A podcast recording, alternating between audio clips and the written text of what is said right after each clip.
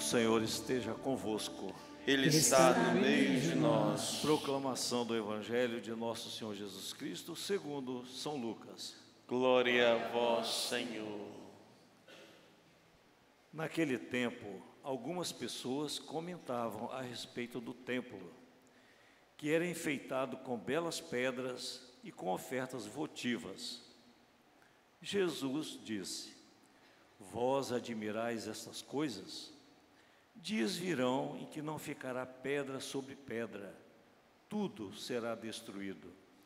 Mas eles perguntaram: Mestre, quando acontecerá isso? E qual vai ser o sinal de que essas coisas estão para acontecer? Jesus respondeu: Cuidado para não ser desenganados, porque muitos virão em meu nome, dizendo: Sou eu, e ainda o tempo está próximo.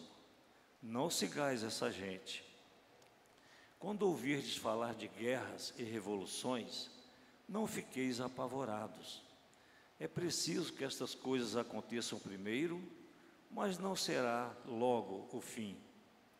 E Jesus continuou: Um povo se levantará contra outro povo, um país atacará outro país haverá grandes terremotos, fomes e pestes em muitos lugares. Acontecerão coisas pavorosas e grandes sinais serão vistos no céu. Antes, porém, essas coisas, que essas coisas aconteçam, sereis presos e perseguidos. Sereis entregues às sinagogas e postos na prisão. Sereis levados diante de reis e governadores por causa do meu nome. Esta será a ocasião em que testemunhareis a vossa fé. Fazei o firme propósito de não planejar com antecedência a própria defesa, porque eu vos darei palavras tão acertadas que nenhum dos inimigos vos poderá resistir ou rebater. Sereis entregues até mesmo pelos próprios pais, irmãos parentes e amigos, e eles matarão alguns de vós. Todos vos odiarão por causa do meu nome, mas vós não podereis, não perdereis um só fio de cabelo da vossa cabeça. É permanecendo firmes que ireis ganhar a vida. Palavra da salvação. Glória a vós, Senhor. Que as palavras do Santo Evangelho perdoem os nossos pecados. Amém.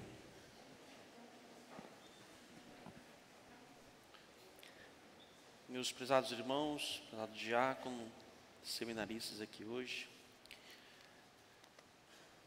Quanta tragédia pode incutir em nós um pouco de preocupação, de medo.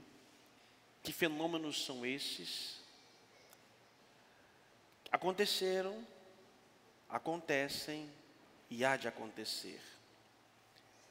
Antes de mais nada, nós estamos concluindo mais um tempo litúrgico e ao final desse tempo litúrgico, começamos também a refletir sobre os fins, os fins de tantas coisas na nossa vida e o início de um novo, na verdade, a partir de Jesus Cristo. E neste ano nós meditamos o Evangelho de Lucas. O Evangelho de Lucas, os seus os dez capítulos são dedicados à caminhada de Jesus para Jerusalém. Jesus que vai para Jerusalém. Ele ia todos os anos para Jerusalém, mas desta vez ele sabia que era a última vez. Já estava perseguido, ameaçado de morte e assim por diante.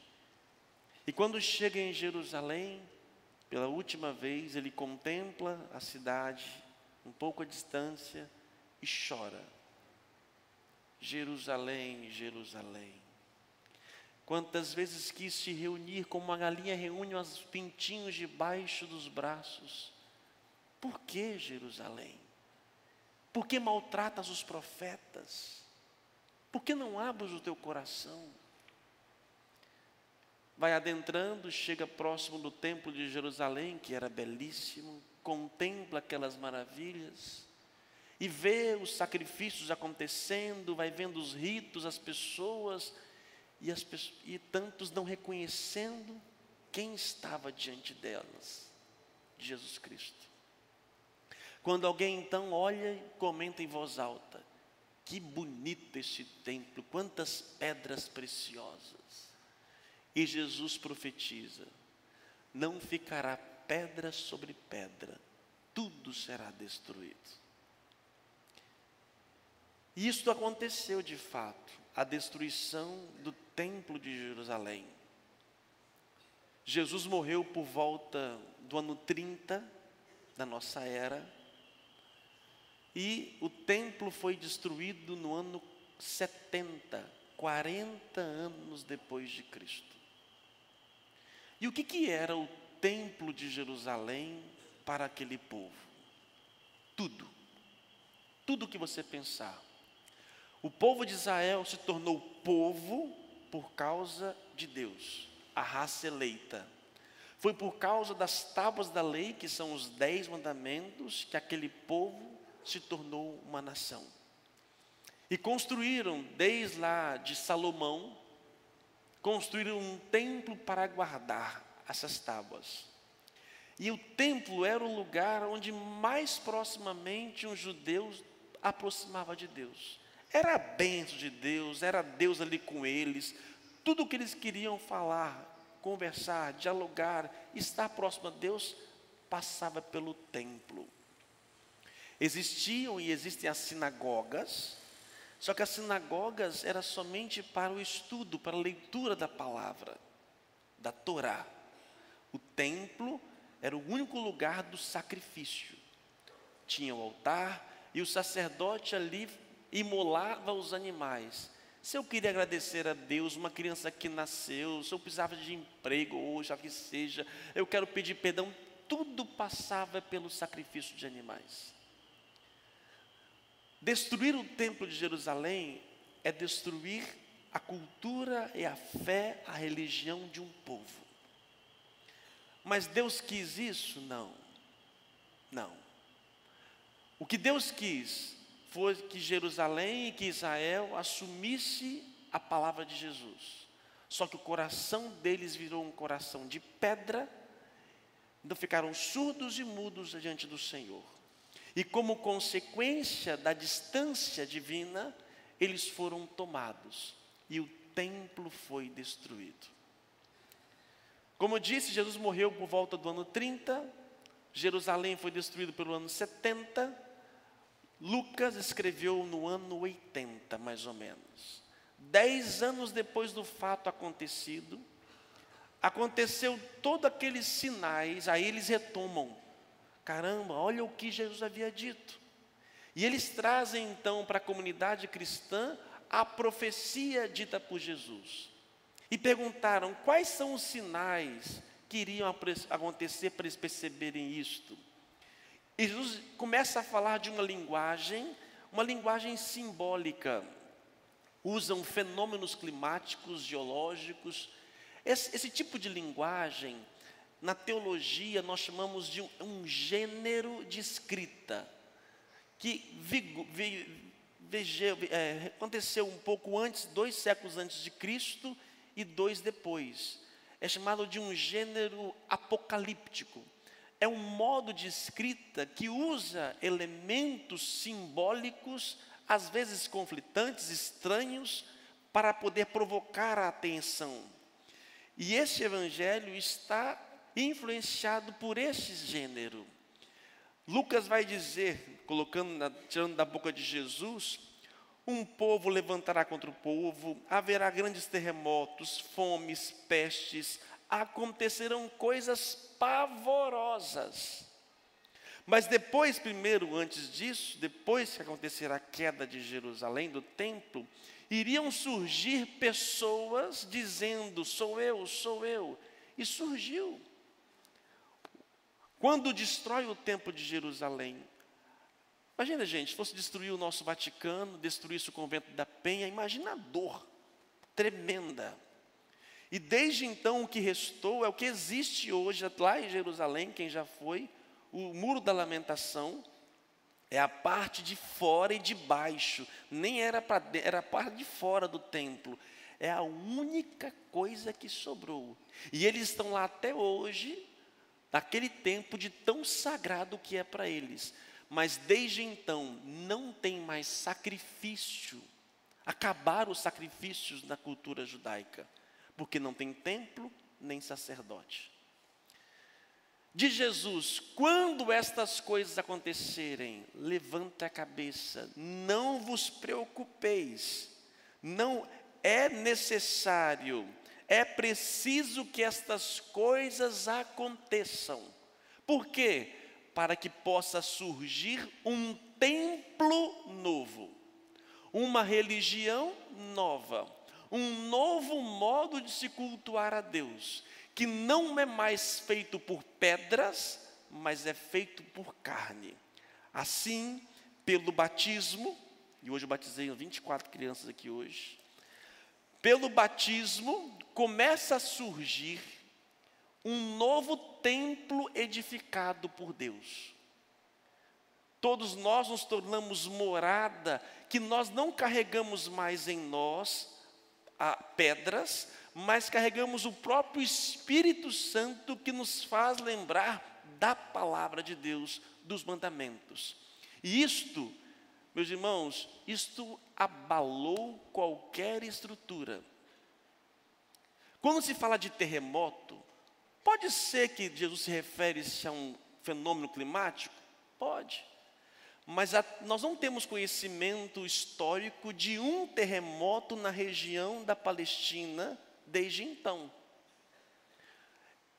esse gênero literário quer nos mostrar o quê? O que, que o terremoto faz? Aquilo que é estável, estático, rui, quebra, se abre. Então, aquilo que estava sendo vigente até então, cai por terra. O modo de viver a fé começa a ruir. E era necessário que terremotos acontecessem, fome, que fome? Uma fome de Deus. O judeu começa a nascer e começa a se, pen, se penitenciar, porque o templo ruiu pelo nosso pecado, ou se não começa a culpabilizar os cristãos. E aí começa uma perseguição aos cristãos, porque eles são culpados do templo ter ruído. Fome, sede, pestes se espalham. Que peste é essa? Da indiferença, da vingança, todos os sentimentos de profunda perseguição de Jesus. Quando isso começar a acontecer, não se preocupe, é preciso para que possa nascer um templo novo, um momento novo, já que eles não acolheram por bem, vão acolher agora, não pelo mal, mas por essa forma, para edificar um novo reino. E assim começa a surgir a vida cristã. E é nesta hora que vai dizer Jesus: quando esses fenômenos acontecerem, é nessa hora que vocês devem praticar a vossa fé. É nesse momento que vocês devem testemunhar. Esta será a ocasião em que testemunhareis a vossa fé. E ele continua: será tão duro, não somente de povo contra povo, mas dentro da casa de vocês, famílias irão se dividir causa do meu nome. Uns irão abraçar a fé, outros não irão abraçar a fé.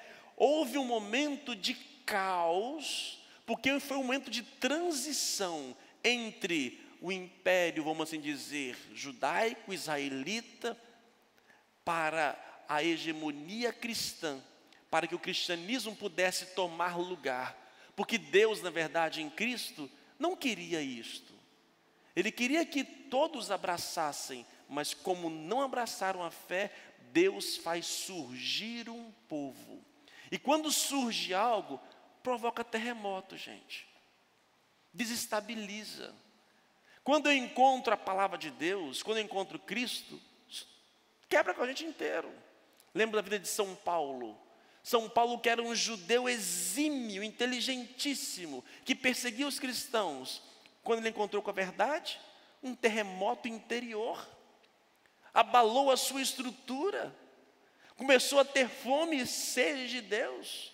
E ele então passa então, foi até traído, abandonado, sozinho, mas foi nesse momento que ele começou o quê? A testemunhar a fé. Você pega uma pessoa não convertida, uma pessoa que não tinha uma vivência religiosa, mas quando ela encontra-se com Deus, acontece dentro dela o quê? Um terremoto. Tudo que estava fixo dentro dela cai por terra. E ela começa então a catar algumas coisas para poder se reerguer e entender. Então, esses fenômenos acontecidos aqui, mostrados, muito mais do que algo físico, é algo existencial. E diz Jesus que quando isso começa a acontecer, é necessário que nós possamos manifestar a nossa fé. Outra coisa interessante, eles imaginavam que quando acontecesse isso, Cristo estaria voltando imediatamente. Como aconteceu no ano 70, São Paulo percebe que algumas comunidades, em alguns lugares, ninguém queria fazer nada. Eu vou, vou trabalhar não para quê? Vai estar tá voltando, Jesus Cristo está voltando aí. Vou trabalhar, vou empenhar, vou construir para quê? Vai ser tudo destruído? Não vai resolver nada. Então começou na comunidade cristã um grupo de pessoas de braços cruzados, sem fazer nada. Paulo vai dizer: olha, quem não trabalha, não come.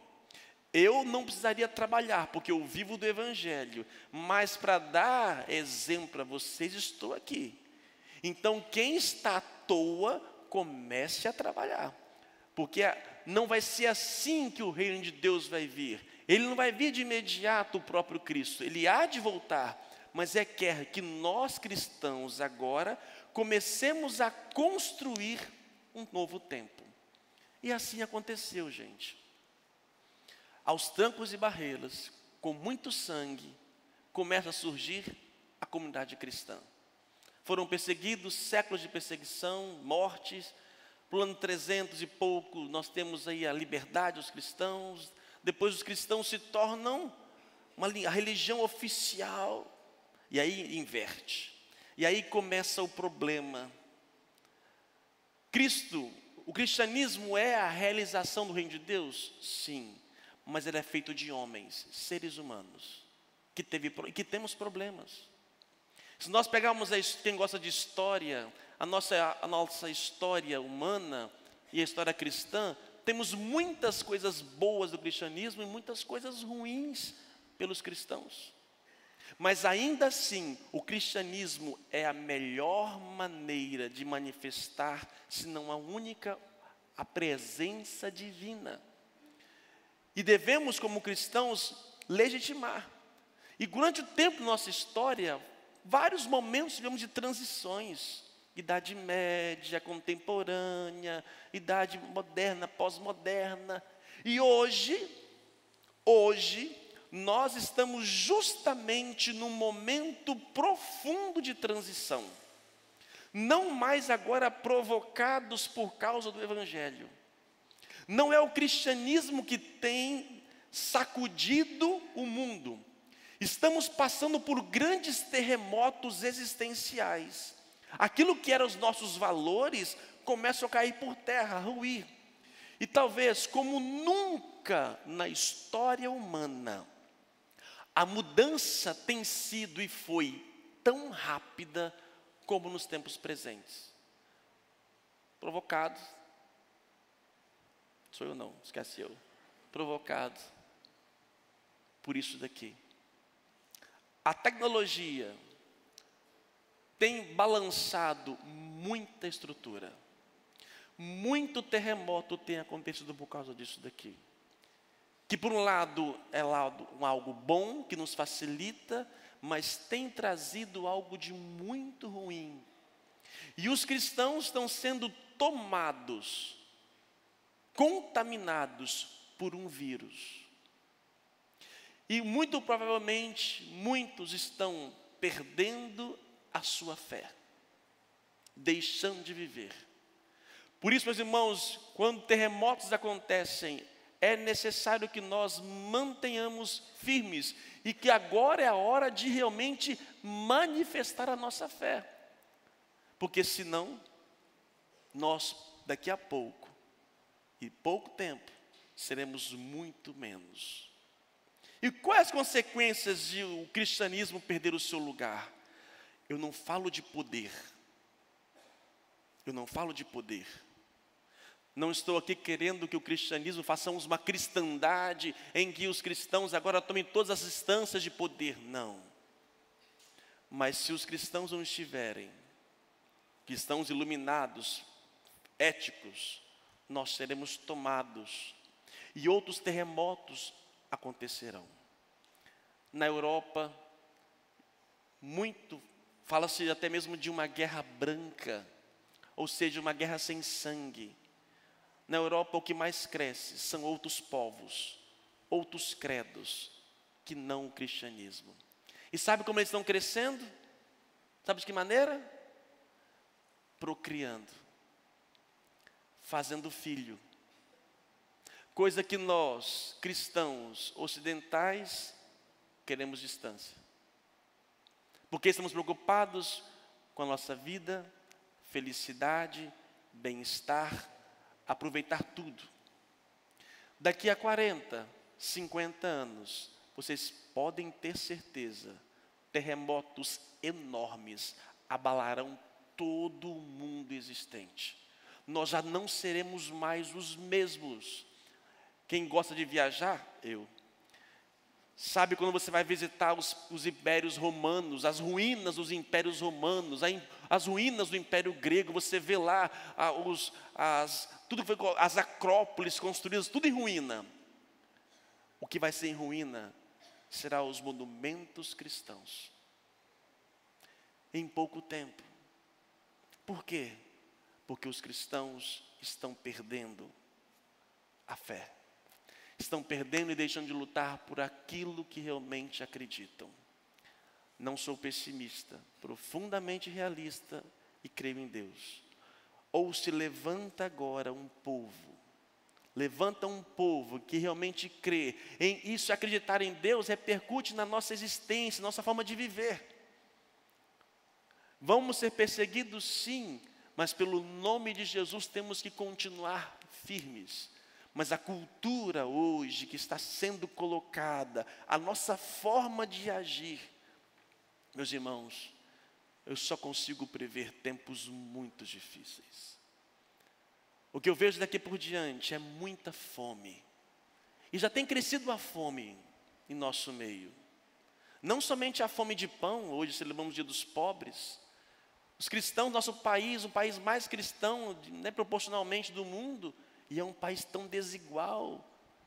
Cresce em nosso meio a indiferença, a falta de partilha. Sabe quais os pilares da comunidade cristã no início? Me ajuda a lembrar. Fração do pão,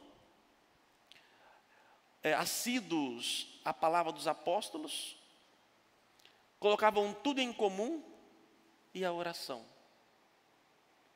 Esses eram os pilares da comunidade cristã, e é esses pilares que fizeram que a comunidade crescesse, e são justamente esses pilares que estão sendo tocados em nossa vida hoje.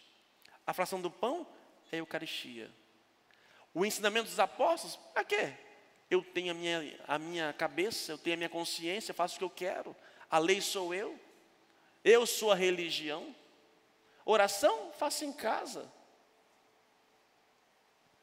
E a, e a fraternidade, o que importa sou eu. São os pilares fundamentais da vida cristã que estão colocados em questão hoje. E se nós não mudarmos isso, fomes, tempestades serão tempos pavorosos.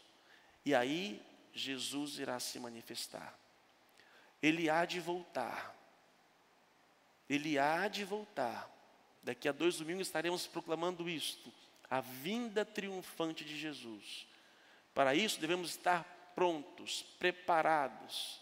Diz ele: não irão tocar em um fio de seu cabelo. Embora ele diz que morrerão, matarão alguns, mas não tocará no fio de cabelo. Dizendo que, mesmo que tirem o seu corpo, você estará inteiro diante de mim. Por isso, meus irmãos, vamos pedir a graça de Deus para permanecer firmes e que o nome de Deus seja glorificado. Louvado seja o nosso Senhor Jesus Cristo.